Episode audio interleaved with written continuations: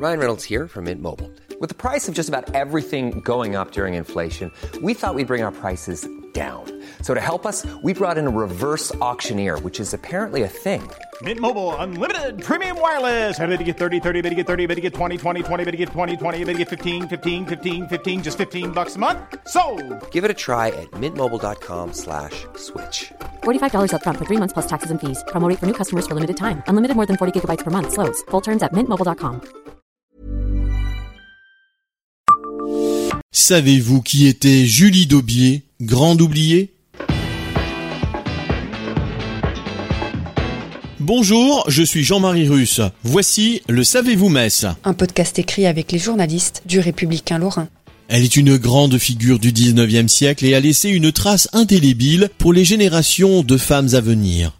Et pourtant, bien peu savent encore qui était Julie Daubier. Peu d'établissements portent son nom. À Romba, le lycée rappelle cette première femme bachelière. Son nom est totalement inconnu de beaucoup. Pour d'autres, et plus particulièrement dans la vallée de l'Orne, Julie Daubier est simplement synonyme de la cité scolaire installée à Romba. Cette Vosgienne, née le 26 mars 1824 à Bain-les-Bains, est morte de la tuberculose à 50 ans, le 26 août 1874 à Fontenoy-le-Château, demeure, hélas, trop méconnue et pourtant, il semblerait qu'il n'y ait que 19 écoles, 4 collèges et 3 lycées, dont celui de Romba rebaptisé le 29 novembre 1991 qui porte son nom dans l'Hexagone. Alors si le nom de Julie Daubier, aussi appelée Victoire, ne vous dit rien ou presque, sachez simplement qu'elle a été la première femme française à s'inscrire aux épreuves du baccalauréat à Lyon. Pour les épreuves écrites, un local spécial lui est réservé. Le 17 août 1861, Julie Daubier, alors âgée de 37 ans, sera la première femme en France à obtenir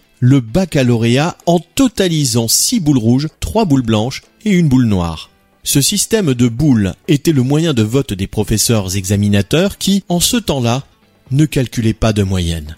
Une boule rouge signifiait un avis favorable, une boule blanche, une abstention, et une boule noire, un avis défavorable. Elle est aussi la première licenciée des lettres le 28 octobre 1871, à l'époque où les cours à la Sorbonne ne sont pas ouverts aux femmes. Pugnace, dans la lutte pour la reconnaissance des droits des femmes, Julie Daubier, journaliste économique, s'est battue pour leur accès à l'enseignement et à une formation professionnelle efficace. Elle a également milité pour le vote des femmes et leur émancipation dans la société française. Autant de facettes qui font de cette militante une figure des féministes.